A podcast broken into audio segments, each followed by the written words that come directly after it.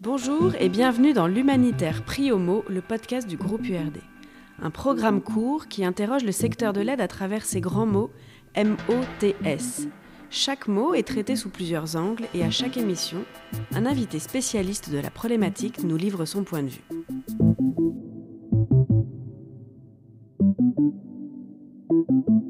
Ce troisième et dernier épisode de notre série consacrée au greenwashing aborde la question de la neutralité carbone dont on entend de plus en plus parler sans savoir réellement ce que cette notion recouvre ou cache. Pour commencer, rappelons où en est le secteur humanitaire en 2023. Diverses chartes ont été élaborées et signées par un grand nombre d'acteurs de la solidarité internationale, en France et partout dans le monde, mais les actions concrètes tardent à être mises en place. En effet, comment traduire en avancée réelle le contenu de la déclaration d'engagement des organisations humanitaires sur le climat, lancée en décembre 2020, ou encore de la charte sur le climat et l'environnement pour les organisations humanitaires, lancée en mai 2021, ou enfin de la déclaration des bailleurs de l'aide humanitaire sur le climat et l'environnement, lancée en mars 2022 et signée par l'ensemble des pays européens. Pour aborder la question de la neutralité carbone et de ses multiples enjeux, nous recevons aujourd'hui Aline Hubert, référente environnement du groupe URD. Pour commencer, Aline, est-ce que tu peux brièvement nous définir la neutralité carbone? La neutralité carbone, c'est aussi ce qu'on appelle le zéro net émission, euh, c'est-à-dire l'équilibre entre les émissions de gaz à effet de serre euh, qu'on va générer dans l'atmosphère et celles qui vont pouvoir être absorbées par les puits de carbone, donc c'est-à-dire l'océan, la végétation via la photosynthèse et les sols. Le GIEC nous dit en 2018, euh, dans son rapport sur les conséquences d'un réchauffement climatique à 1,5 degré, que la neutralité carbone constitue l'objectif à atteindre d'ici 2050 et pour ça, on peut s'appuyer sur deux leviers, la réduction de nos émissions de gaz à effet de serre et puis euh, nécessairement l'augmentation euh, de la capacité d'absorption des puits de carbone, donc de la séquestration des émissions de gaz à effet de serre. Et donc, qu'est-ce que ça pose comme problème Quelles sont les controverses, s'il y en a, autour de ce concept de neutralité carbone Le problème de la neutralité carbone, c'est avant tout un problème d'échelle. Le GIEC nous parle de neutralité carbone à l'échelle globale. Donc la question est de savoir si ça doit correspondre à une somme de neutralité carbone particulière. Donc si on peut le décliner et jusqu'où. Alors on peut le décliner au niveau euh, des États euh, qui se sont euh, d'ailleurs engagés à, atteindre cette neutralité carbone. Mais à l'échelle des organisations, ça pose la question de l'équité. Est-il juste de demander à chaque organisation d'être neutre en carbone alors qu'elles n'ont pas nécessairement la même raison d'être, les mêmes activités? Ça pose également des, problématiques liées au périmètre de, comptage et à toutes les manipulations et jeux d'écriture euh, comptables euh, qui euh, avoir lieu. La neutralité carbone au niveau des organisations, elle est un peu différente de la neutralité carbone à l'échelle globale, puisque certes, il y a toujours la composante réduction des émissions de gaz à effet de serre, mais ensuite, ce n'est pas une composante de séquestration, c'est ce qu'on va appeler la compensation carbone, qui repose sur le principe qu'on va pouvoir euh, neutraliser une tonne d'émissions euh, CO2 équivalent euh, que nous avons émises via la réduction ailleurs ou la séquestration ailleurs tonne, notre tonne d'équivalent CO2. Donc c'est un, un, un, concept qui est largement décrié et puis qui ne fait pas consensus. Euh, et qui a été euh, du reste très utilisé par euh, plein de multinationales pour éviter de réduire leurs émissions de gaz à effet de serre, et donc qui constituait pour cette raison une pratique de greenwashing.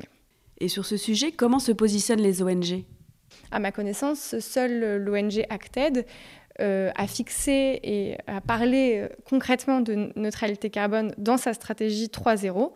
Euh, le reste des organisations s'en tenant à des objectifs de réduction d'émissions de gaz à effet de serre, euh, qui du reste est l'indicateur le, plus, euh, le plus tangible pour l'atteinte des objectifs fixés par le GIEC. Donc par rapport au secteur de l'aide, quels sont concrètement les risques de greenwashing? Est-ce que tu as des exemples un petit peu à nous donner? Donc en fait, on peut regarder ce risque à plusieurs niveaux. D'abord au niveau des engagements de réduction eux-mêmes. Euh, quand ils ne sont pas chiffrés, bah, de fait, on ne peut pas euh, juger de s'ils ont été atteints ou pas.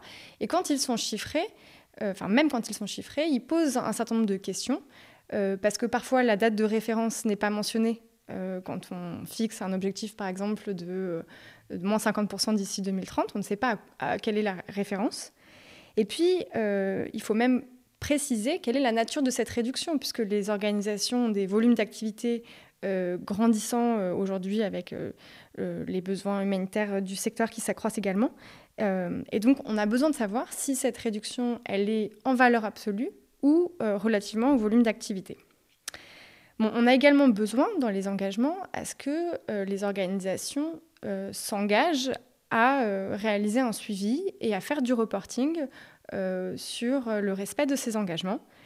Et un risque de greenwashing euh, euh, qui existe également à ce niveau-là, c'est celui de modifier au fur et à mesure les engagements, voire d'en oublier certains, en tout cas de ne pas communiquer sur ces engagements à mesure qu'on voit qu'on va avoir du mal à les atteindre.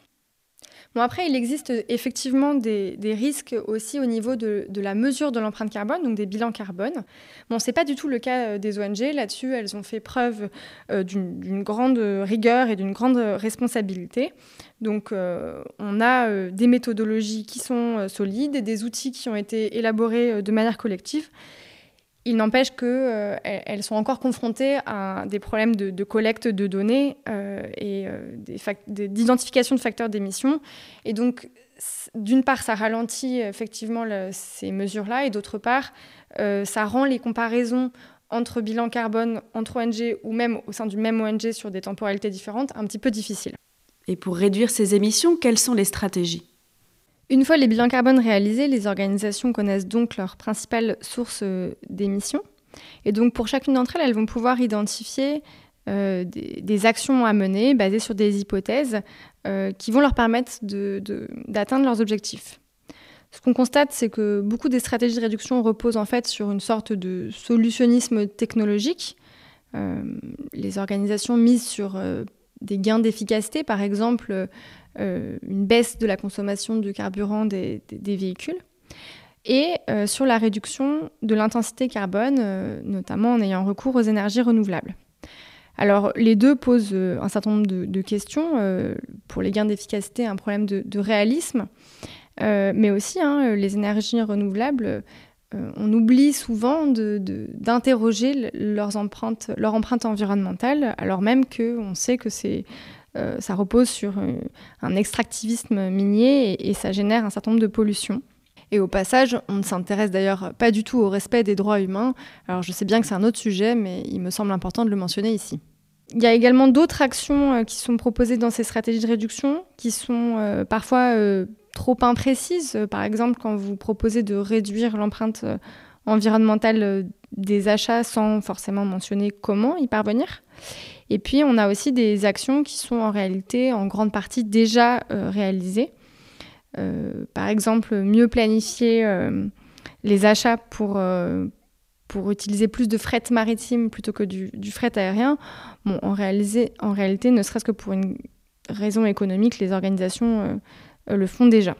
Et puis, peut-être que le greenwashing, c'est aussi ce qu'on ne dit pas dans ces stratégies de réduction, ce qu'on ne propose pas. Euh, je pense en particulier euh, aux, politiques contraignantes d'autolimitation de la consommation d'énergie ou, des déplacements, euh, qui pourtant permettraient de lancer une véritable réflexion sur le modèle et pas seulement sur des ajustements, sur, la façon dont on s'organise. Donc il me semble que ça, c'est aussi un des, écueils majeurs de ces stratégies de réduction.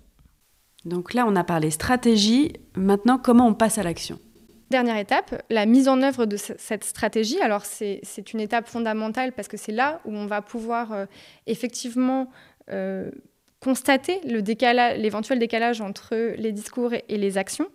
Euh, donc il va falloir savoir quelles sont les activités qui ont été réellement mises en œuvre et quels ont été les, moyens attribués pour atteindre ces, ces objectifs. Ensuite, il va falloir regarder les réels impacts des activités.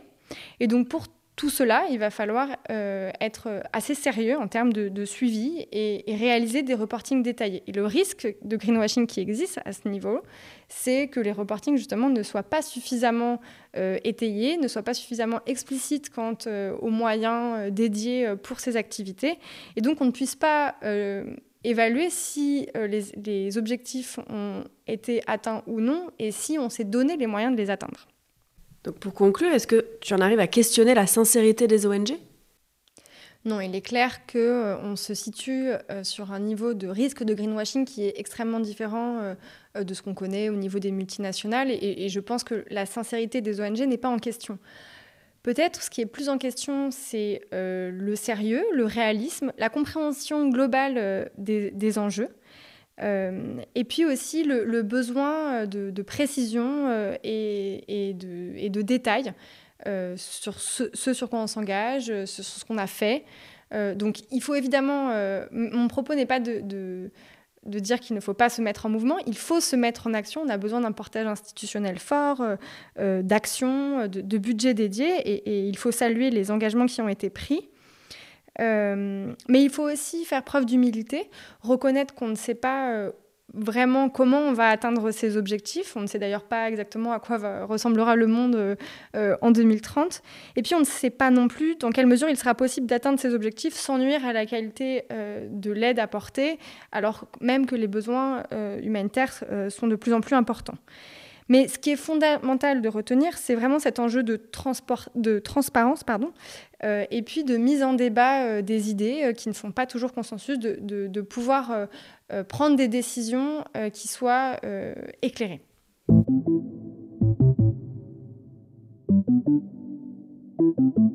C'était le troisième et dernier épisode de cette série consacrée au greenwashing. Mais on se retrouve très bientôt pour un nouveau numéro de l'Humanitaire Prix Homo, le podcast du groupe URD.